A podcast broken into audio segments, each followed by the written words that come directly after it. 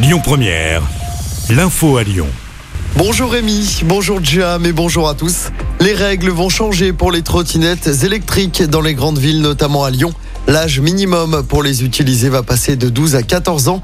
Les amendes vont passer de 35 à 135 euros. Si vous êtes à deux sur une trottinette ou que vous circulez sur une voie interdite, c'est le ministre des Transports Clément Beaune qui l'annonce. En revanche, le casque n'est pas obligatoire à ce stade, mais il reste fortement recommandé. L'actualité, c'est également cette disparition inquiétante au nord de Lyon.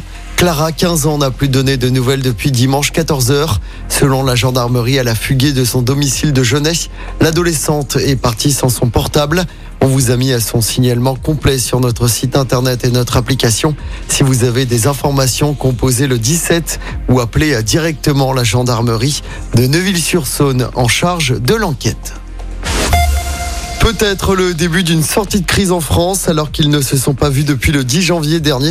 Elisabeth Borne invite les syndicats à Matignon en début de semaine prochaine. Les syndicats qui veulent évidemment parler de la réforme des retraites avec la première ministre. Les syndicats qui annoncent déjà une onzième journée de mobilisation nationale jeudi prochain le 6 avril. Hier, ils étaient moins nombreux dans les cortèges. Plus de 2 millions de personnes selon les syndicats contre 3,5 millions la semaine dernière. À Lyon, ils étaient à 12 500 manifestés hier selon les autorités, 30 000 d'après les syndicats. Des casseurs se sont joints à la foule. Des banques et du mobilier urbain ont notamment été dégradés. Des affrontements ont eu lieu entre casseurs et forces de l'ordre. 15 personnes ont été interpellées. 35 policiers ont été légèrement blessés selon la préfecture.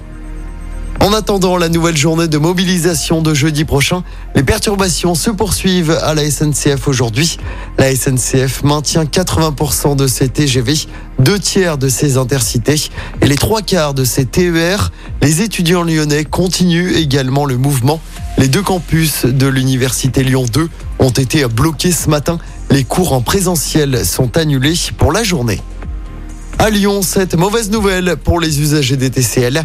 Les abonnés ne devraient pas bénéficier d'un quelconque dispositif de compensation malgré les perturbations liées à la mobilisation contre la réforme des retraites qui a débuté en janvier dernier. La direction estime que le trafic n'a été que légèrement perturbé.